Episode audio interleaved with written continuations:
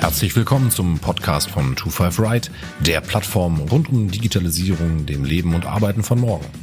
Alles zum Thema What's Next findet ihr auf 25r-digital.com. Viel Spaß! In dieser Episode zu Gast ist Steffen Höpfinger, Geschäftsführer von Scientech. KI ist mittlerweile ein absoluten Dauerbrenner geworden.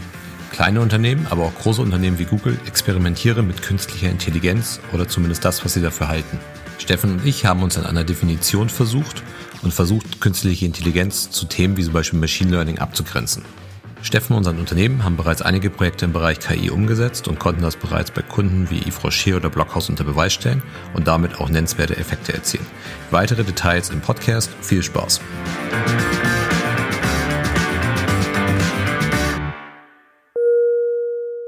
Hallo Steffen. Hallo. Ja, super. Freut mich, ähm, dass es geklappt hat, dass wir einmal miteinander sprechen können und uns ein bisschen über das Thema KI austauschen können. Bevor wir reinstarten in das Thema, erzähl doch mal kurz, wer bist du, was machst du? Ja, Steffen Höpfinger, ich bin Geschäftsführer bei Scientech, war davor viele Jahre im Otto-Konzern, genauer gesagt bei der Heine-Gruppe im Bereich E-Commerce aktiv und bin dann in die Ifroché-Gruppe gewechselt und wie gesagt seit vier Jahren bei der Scientech als Geschäftsführer. Mhm. Okay. Ja, jetzt haben wir uns vorgenommen, heute ein bisschen über künstliche Intelligenz zu sprechen.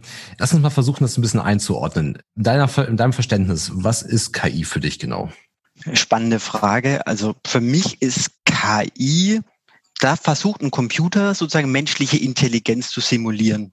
Ja, das ist für mich KI, also weit über einfache Berechnungen hinaus, so das, was das menschliche Gehirn ausmacht, mit reinzunehmen, um dann auch selbstständig lernen zu können und sich weiterzuentwickeln. Das ist für mich kurz gesagt KI. Hm.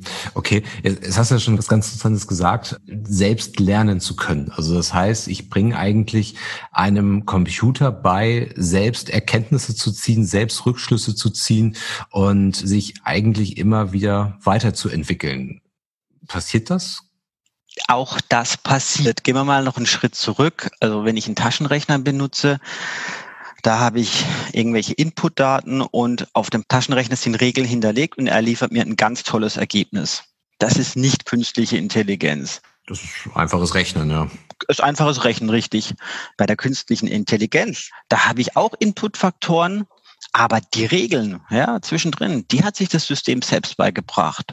Und mit mehr Daten ich das System füttere und natürlich dann auch den Ergebnissen, umso besser kann äh, das System, das Computersystem seine Regeln anpassen und sich weiterentwickeln. Wenn wir dieses Weiterentwickeln schon als Intelligenz definieren, dann wäre das genau dieser Aspekt. Aber das ist bei weitem noch nicht alles. Okay. Manchmal, oder was heißt manchmal, eigentlich recht häufig wird ja diese Begrifflichkeit des Machine Learnings auch ähm, im gleichen Atemzug genannt. Kann man das voneinander abgrenzen, Machine Learning und künstliche Intelligenz? Für mich ist künstliche Intelligenz der Überbegriff und Machine Learning ein Teilgebiet der KI. Es ist ein sehr interessanter Aspekt, wahrscheinlich auch derjenige, der heute am meisten schon verbreitet ist, aber es ist nur ein Teil dessen, was man als äh, künstliche Intelligenz bezeichnet. Hm. Wie, wie würdest du es voneinander abgrenzen? Ich würde mal sagen, dass Machine Learning ja vielleicht eher so eine Untermenge ist der künstlichen Intelligenz, eine Teilmenge ist. Und was passiert in der künstlichen Intelligenz darüber hinaus, was im Machine Learning nicht passiert? Wenn ich jetzt nochmal auf diesen Aspekt zurückkomme und sage, ich habe, ich, ich liefere dem System irgendwelche Eingangsparameter und ein Ergebnis und das System überlegt sich die Regeln dazwischen drin und ähm, kann die auch aufgrund von Datenmengen und so weiter weiterentwickeln. Das wäre für mich Machine Learning, also aufgrund von riesen Datenmengen sich dazu optimieren. Wenn ich jetzt aber einen Ansatz von neuronalen Netzen verwende und wirklich sage, was macht denn das menschliche Gehirn, die menschliche Intelligenz auch, also wirklich clever, smart vorzugehen, den normalen Weg zu verlassen und auch aus schwierigen Situationen Auswege zu finden und neue Wege zu gehen. Das ist für mich nochmal ein Schritt mehr als reines Machine Learning, wo es darum geht, Regeln weiterzuentwickeln, sondern das andere ist wirklich ein intelligenter Aspekt, wo eine Maschine wirklich das, das menschliche Denkvermögen nachempfindet. Hm.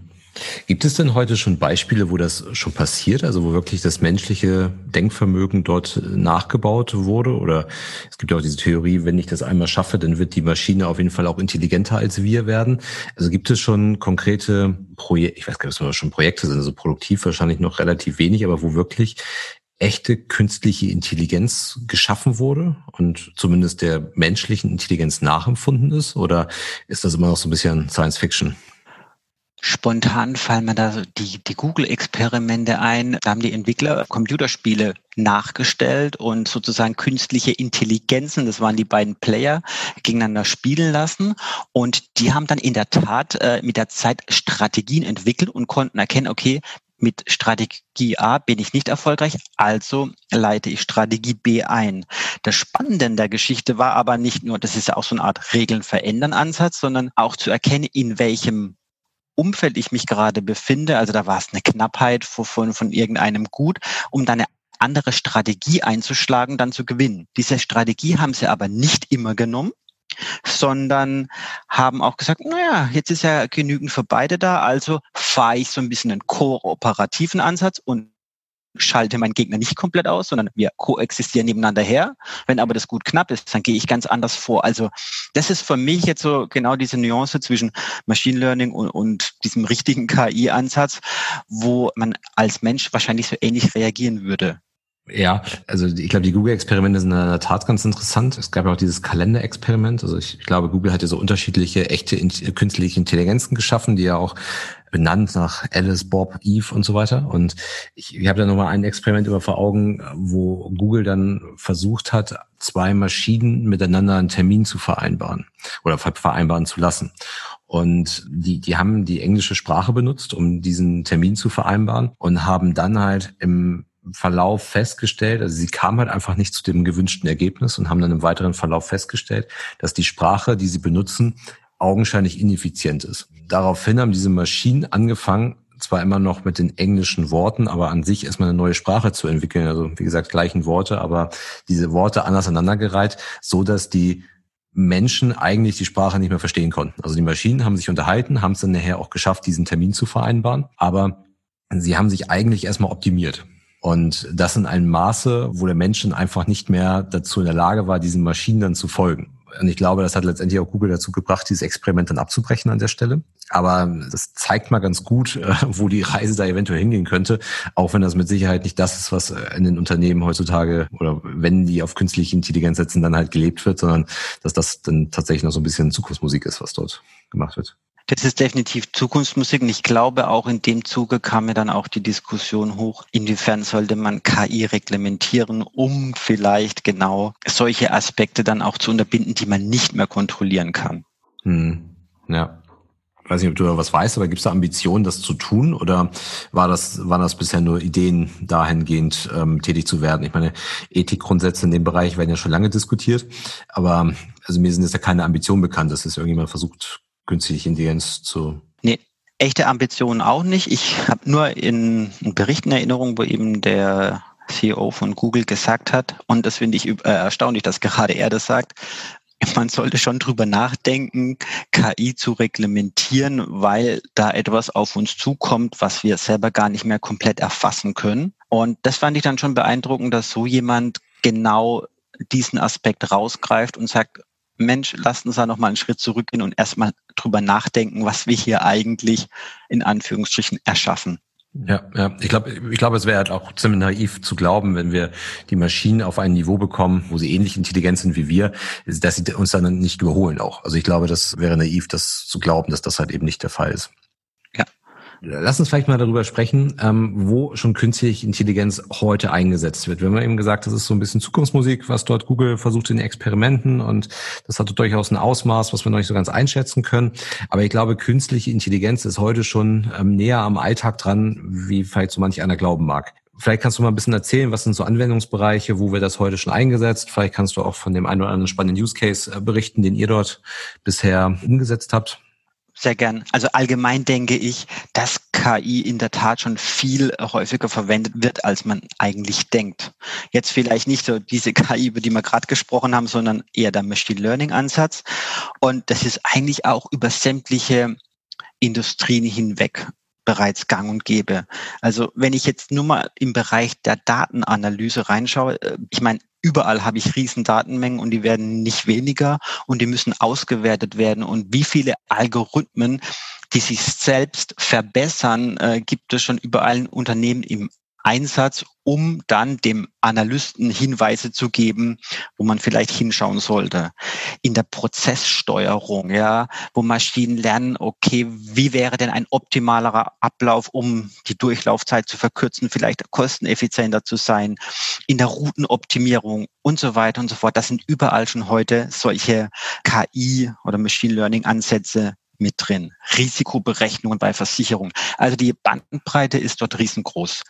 Wir selbst nutzen es auch im Bereich der Datenanalyse. Wir ja, entwickeln ja Online-Shops und, und optimieren diese immer weiter. Und ein, eine große Fragestellung ist ja immer, wie kann ich meine Conversion Rate meines Online-Shops optimieren? Und um das rauszufinden, muss ich ja auch erstmal gucken, okay, wo brechen denn die User ab und vor allen Dingen, warum brechen sie ab? Und in großen Online-Shops ist es einfach unmöglich, diesen Datenwust gezielt zu analysieren. Und genau da kommt die KI im Einsatz, die, die selbstständig erkennt, hm, da treten Aspekte auf, die nicht normal sind. So, sogenannte Struggles, also sprich eine viel zu hohe Verweildauer auf einer Seite, Repeat-Schleifen im Vergleich zu anderen Sessions oder irgendwelche KPIs treten aus der Norm heraus, aus der nicht der definierten Range, sondern aus einer Range, die die KI vorher ermittelt hat. Und das hilft dann schon sehr genau, um zu erkennen, okay, ich kann mich auf diesen Teilaspekt der, des Online-Shops konzentrieren und zu suchen, was liegt denn da genau vor. Also da sind wir schon sehr tief und sehr konkret für unsere Kunden unterwegs, um die Besucherströme auf der Seite und deren Verhalten im Detail zu analysieren oder jede einzelne Session im Detail anschauen zu müssen. Wie kann es denn überhaupt diese Abweichung feststellen? Also ich, ich meine, also wenn wir jetzt mal sagen, machst du eine klassische Conversion Rate Optimierung in einem Checkout-Prozess vielleicht. Dann habe ich unterschiedliche Schritte in meinem Checkout und es gibt halt an bestimmten Stellen eine gewisse hohe Verweildauer. Jetzt kann ich halt so Abweichungen vom üblichen irgendwie identifizieren. Wenn jetzt halt die Benutzer im Durchschnitt halt immer, keine Ahnung, x Minuten brauchen an folgender Stelle und jetzt brauchen Benutzer auf einmal das Doppelte, dann kann ich halt eine Abweichung identifizieren. Aber gerade dieses, was ist denn eigentlich üblich? Weil wenn ich eine schlechte Conversion Rate habe, dann wird ja wahrscheinlich ein Großteil der Kunden im Online-Shop Warenkorb an dieser Stelle lange brauchen. Also eine hohe Verweildauer zum Beispiel im Warenkorb haben, bevor es dann tatsächlich für den Checkout startet. Wie kann denn eine künstliche Intelligenz dabei helfen, das zu identifizieren? Und wie kann ich denn eigentlich daraus auch ableiten, du hattest eben gesagt, was der Grund dafür ist? Also kann mir denn halt die KI schon sagen, mach das mal besser so oder kann die KI nur sagen, hier an dieser Stelle ist etwas untypisch und das sollte man sich mal detaillierter anschauen? Super Frage. Da steige ich jetzt mal ein bisschen tiefer ein. Also klar, man füttert natürlich zu Beginn die KI mit den Daten. Sagen wir mal, die KI wird angeschlossen, es werden sämtliche Sessions im Hintergrund mitgeschnitten und entsprechend ausgewertet und so lernt die KI erstmal das normale Verhalten. Und mit der Zeit erkennt sie, hm, Jetzt habe ich hier ein paar Sessions, die sind vielleicht auf, nehmen wir beim, beim Login-Formular, da stimmt was nicht. Die Leute brauchen wahnsinnig lang, bis sie ihre Adressdaten eingegeben haben. Ein sehr banales Beispiel jetzt, aber nur mal, um es zu verdeutlichen. Und die KI kann dann schon sagen, vorgestern zwischen 16 und 18 Uhr war im Neukundenformular was nicht in Ordnung, denn ähm, die Verweildauer oder die Repeat-Schleifen oder die, äh, das Abschicken des Formulars mit einer Entfehlermeldung war im Vergleich zu sonst extrem hoch. Das ist natürlich noch relativ banal, so, aber das ist ein erstes Indiz. Was viel spannender ist, zu sagen, ich habe ja auch ein Geschäft, das nicht gleichförmig ist. Sprich, ich habe Kampagnen, Newsletter-Kampagnen, saisonales Geschäft, da verändert sich ja meine KPIs. Habe ich eine Sale-Periode, ist meine Conversion Rate und die, Ab die Abschlussrate äh, im Schnitt deutlich höher als sonst. Das lernt die KI mit und merkt, da ist jetzt gerade was im Gange und somit setzt sie andere Maßstäbe an und hilft mir dann wieder auf bestimmte Stellen im Online-Shop hinzuweisen. Natürlich muss ich dann schon selbst noch ein bisschen erkennen, was da jetzt genau das Problem ist. Die KI sagt mir nicht, mach den Button nicht gelb, sondern blau. Das liefert sie mir nicht, aber sie liefert mir schon ganz dediziert, an welchen Stellen Probleme auftreten und vor allen Dingen, wie sich das Problem auswirkt. Zum Beispiel auf meine Conversion Rate oder meinen Umsatz. Das ist jetzt ein relativ einfacher Fall in so einem Formular erklärt. Es geht natürlich dann auch noch beliebig komplexer, wenn ich ähm, weitere Parameter hinzuziehe, ähm, wie mit welchem Gerät bin ich unterwegs, was für eine Art von Kunde ist es und so weiter und so fort. Das lässt sich da entsprechend auch mit weiteren externen Daten anfüttern, um dann noch gezieltere Informationen zu bekommen. Aber ich brauche ja immer irgendwie einen gewissen Referenzpunkt. Also um eine Abweichung festzustellen, muss ich ja immer wissen, was ist eigentlich meine Referenz. Also das ist das Beispiel, ein gewisser Zeitraum äh, zum Beispiel oder wie du es eben sagtest, ein gewisses Gerät hat irgendwie ein anderes Verhalten als ein anderes Gerät. Muss man das denn beibringen? Also muss man der KI denn sagen, was ist dein Referenzwert? Oder ist so eine KI dann relativ dynamisch auf den Daten unterwegs und identifiziert alleine Abweichungen innerhalb dieser Daten und weist darauf hin? Genau, exakt so ist es. Ich muss keine Referenzwerte definieren, sondern die KI lernt durch die Daten selbst, was für diesen Anwendungsfall die Normwerte sind und erkennt somit dann auch in einem zweiten Schritt die Anomalien. Und ich muss die Referenzwerte, die sie sich selbst errechnet hat, auch nicht anpassen, weil sie lernt auch, dass zum Beispiel durch gesteigerten Traffic, durch sonstige ähm, saisonale Aspekte sich die Referenzwerte in einem bestimmten Korridor auch verschieben können. Nehmen wir mal so die Wetterprognose für die nächsten zwei Tage ist es sehr genau. Ab dann wird die Min- und Max-Temperatur geht immer weiter auseinander. Und so muss man sich das auch ein bisschen vorstellen, dass die KI sich solche Korridore für sämtliche Werte berechnet und somit dann auch dynamisch mitgeht und erkennt, ja, das ist jetzt vielleicht ein Ausreißer, aber das ist noch keine Anomalie. Und genau das hilft natürlich dem Analysten wieder zu sagen, diesen Ausreißer brauche ich erst gar nicht anschauen, weil der ist okay. Mhm. Okay, verstehe. Ja. ja. Also das wäre jetzt ein Thema, wo wir KI äh, einsetzen. Alles andere ist auch sehr äh, gängig, Bildererkennung. Also Online-Shops, die haben in der Regel sehr viele Bilder. Ich habe aber nicht nur freigestellte Bilder, sondern Bilder, die in einer einer Szenerie aufgenommen wurden, ein Kleid am Strand und so weiter. Und eine KI kann diese äh, Zusatzinformation erkennen und sozusagen als Metainformation an, die, an das Bild mit ranschreiben. Somit weiß ich, ja, ist eine Vollkörperaufnahme, ist am Strand, ähm, Sonic und so weiter. Und das sind natürlich alles Informationen, die ich dann bei der Bildersuche da mitgeben kann. In der Vergangenheit hätte ich diese alle manuell erfassen und eingeben müssen. Jetzt habe ich hier ein System, was intelligent ist und erkennt, dass im Hintergrund ein Strand ist und dass hier ein Model komplett abgebildet ist und nicht nur bis zur Hüfte und schreibt mir diese ganzen Informationen mit hin und somit habe ich einen Mehrwert in meinem Online-Shop. Okay, also ich, ich stelle die Daten dann sozusagen da und kann halt sagen, ich muss die Daten nicht separat pflegen.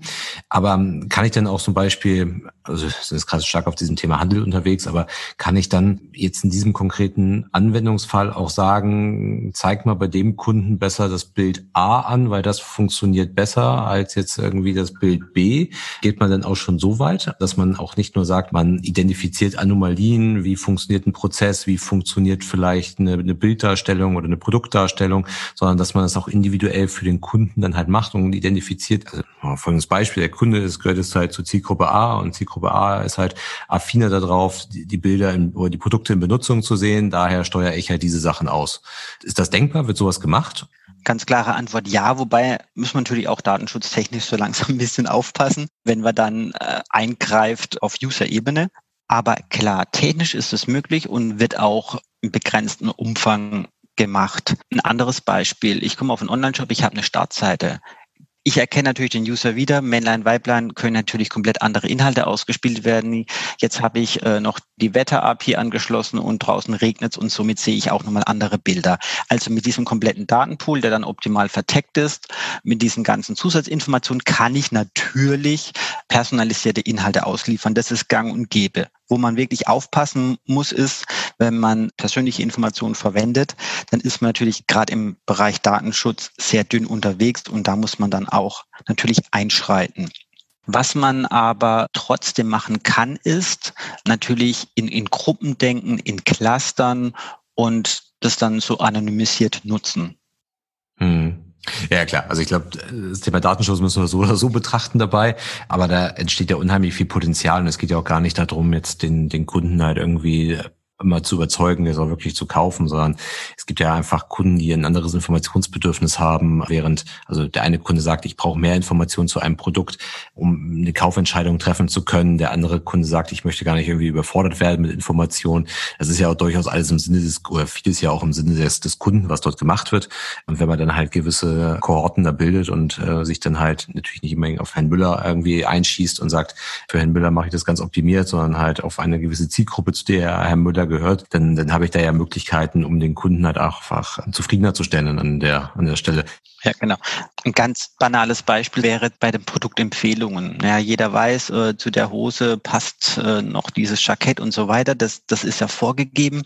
Aber diese Artikel, die damit empfohlen werden, die kann ich natürlich dann beliebig individualisieren. Und da kommt ganz stark die KI im Einsatz, denn die KI kann viel mehr Kontextinformationen mit einbeziehen und dann intelligent je nach Situation das ausliefern. Also das ist aber auch hier äh, ein Machine Learning Ansatz, wo das Modell immer weiterentwickelt und sagt, ah ja, das war jetzt eine erfolgreich ausgespielte Empfehlung oder nicht. Klassisches Machine Learning und das ist heute gang und gäbe. Hm. Wenn wir das mal als Beispiel nehmen, das finde ich eigentlich ganz gut mit den Produktempfehlungen. Wie würde das technisch ablaufen? Ich bringe dem System eigentlich nur bei, zu analysieren, was funktioniert gut und was funktioniert nicht gut, also auf Basis der gesammelten Bestelldaten. Und dann würde er halt selber identifizieren, welche Produkte zeige ich jetzt an als Pass zu ähm, Produkt oder vielleicht auch mal ein Alternativprodukt oder so. Also ich bringe ihm dann einfach bei und sage, analysiere die Daten, die du hast, und was halt gut funktioniert, das zeigst du an. Richtig, genau. Nehmen wir mal, ich habe einen Empfehlungsslot mit vier Artikeln und ich habe irgendwo eine Verbundanalyse, also welche Artikel wurden miteinander verkauft. Das ist ja mal meine, meine erste Information, die ich in die KI gebe, um mal ein eine Basis zu haben. Und dann führe ich halt permanent die KI mit laufenden Informationen aus den aktuellen Bestellungen. Welche Artikel wurden denn tatsächlich miteinander gekauft und wurde dieser zweite Artikel aus einem Empfehlungsslot auf der Webseite in den Warenkorb gelegt und bestellt? Und da wir ja vorhin gelernt haben, dass bei Machine Learning sich die KI die Regeln selber schreibt, hat sie auch das Recht sozusagen auszuprobieren. Also sie muss nicht sklavisch dran halten, was wurde jetzt in der Vergangenheit miteinander bestellt. Das wäre einfach, wäre auch keine KI, sondern kann ähm, beliebig andere Artikel mit reinnehmen, um zu lernen, was denn funktioniert, vielleicht auch bei welcher Kundengruppe, äh, zu welcher Tageszeit, bei welchem Device und so weiter. Und das ist dann dieses Selbstlernende oder dieses Optimieren der eigenen Regeln. Mhm. Okay. Das basiert ja alles eigentlich auf einer unfassbar großen Menge an Daten, was ich dort mache. Ist das dann eine Voraussetzung, da schon viele Daten zu haben oder gibt es da irgendwie so eine kritische Masse? Wenn ich jetzt vielleicht mal an, an kleinere Online-Shops denke, die, die haben natürlich jetzt gar nicht die große Masse an Bestelldaten, wie es jetzt eben bei Otto kurz ein Thema, wie Otto das halt hat, oder es ist andere große Player im E-Commerce, sondern ich habe viel, viel weniger Bestellungen. Ist es dort schon einsetzbar oder sagt, sagt ihr irgendwie, nee, wir brauchen da schon ordentlich Volumen in den Bestelldaten, in den Kundendaten, was auch immer, um dann halt auch dort die, die KI bestmöglichst einzusetzen? Also grundsätzlich, je mehr Daten ich habe, äh, umso einfacher ist es, beziehungsweise umso schneller komme ich auch in eine entsprechende Lernkurve rein.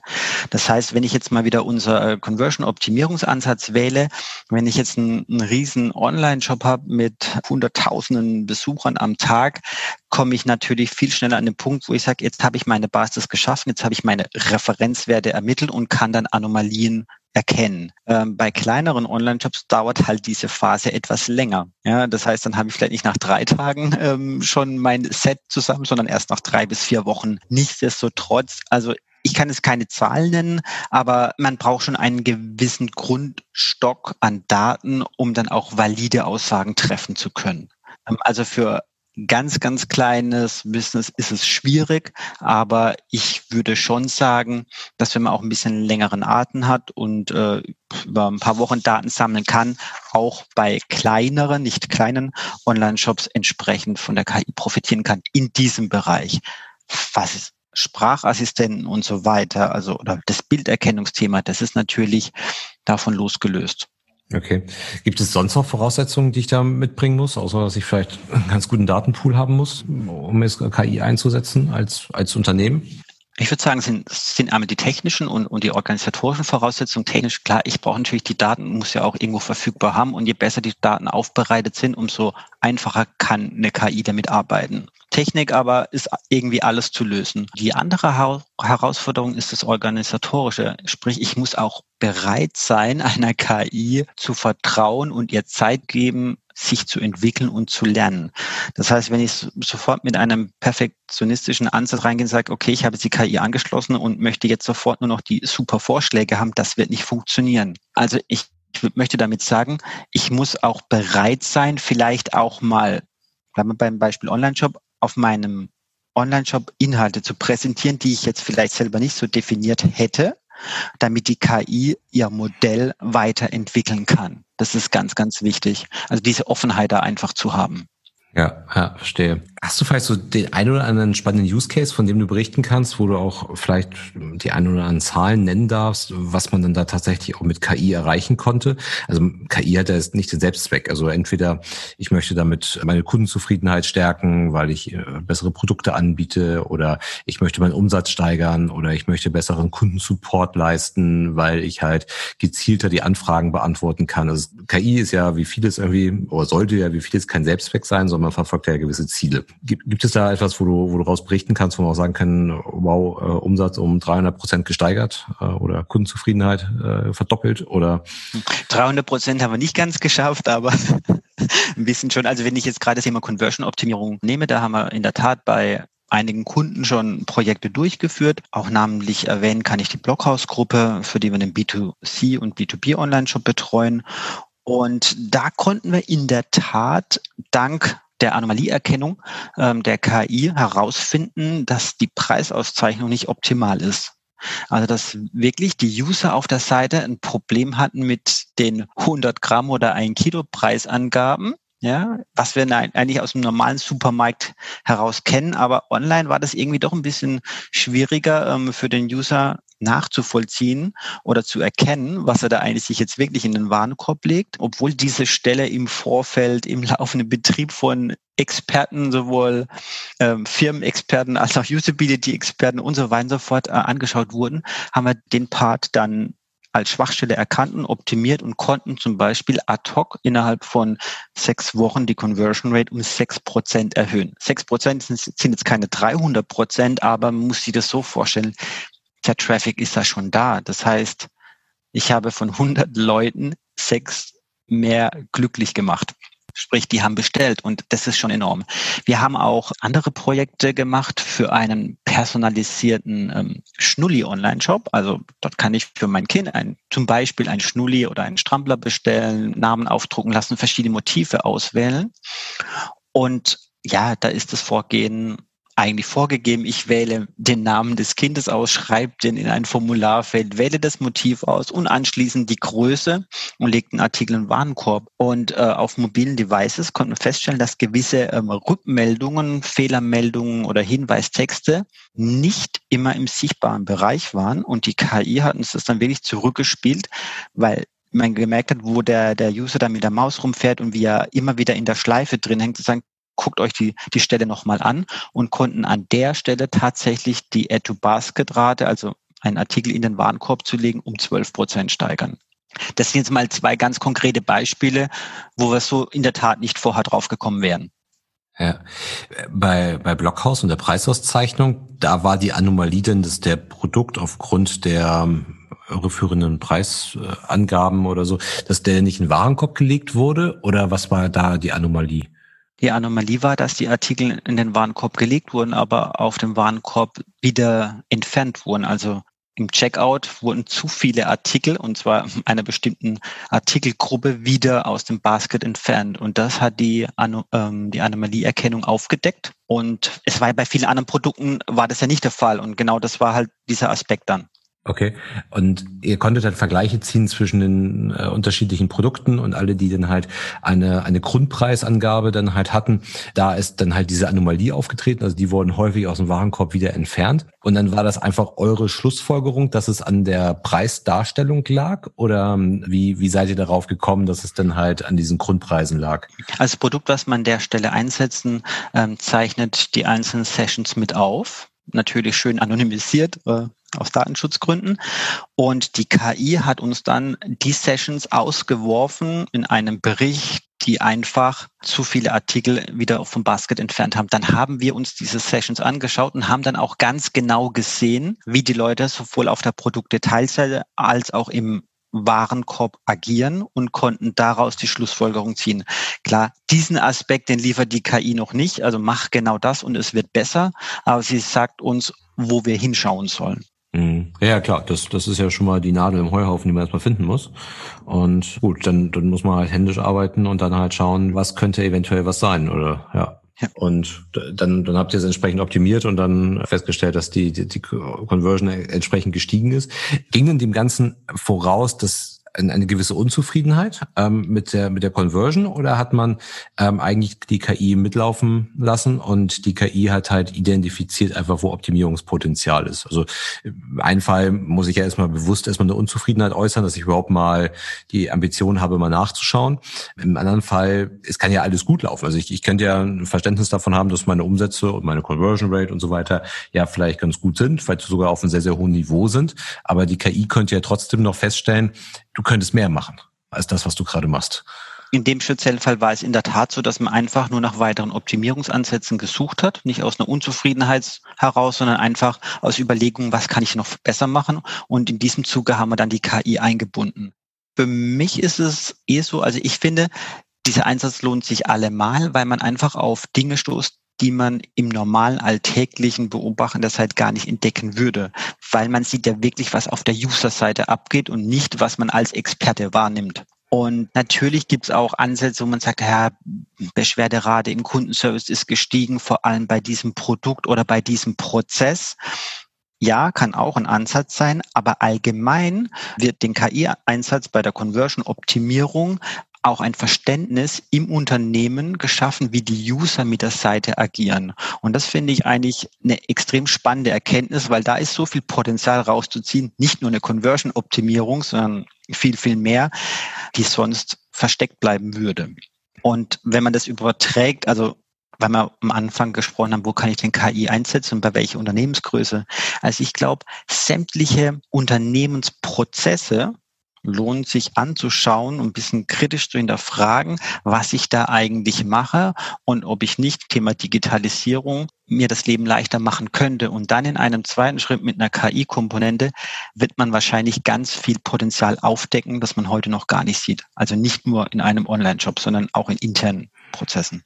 Klar, es ist ja letztendlich egal, welchen Prozess ich optimiere. Also ob ich es nun einen Bestellprozess in einem Online-Shop optimiere oder ich einen Prozess eines digitalen Rechnungseingangs äh, optimieren möchte, ist es, glaube ich, ziemlich egal. Ich glaube, die Grundvoraussetzung ist da für Unternehmen halt erstmal den Prozess digital zu haben und ihn halt nicht mehr analog auszuführen.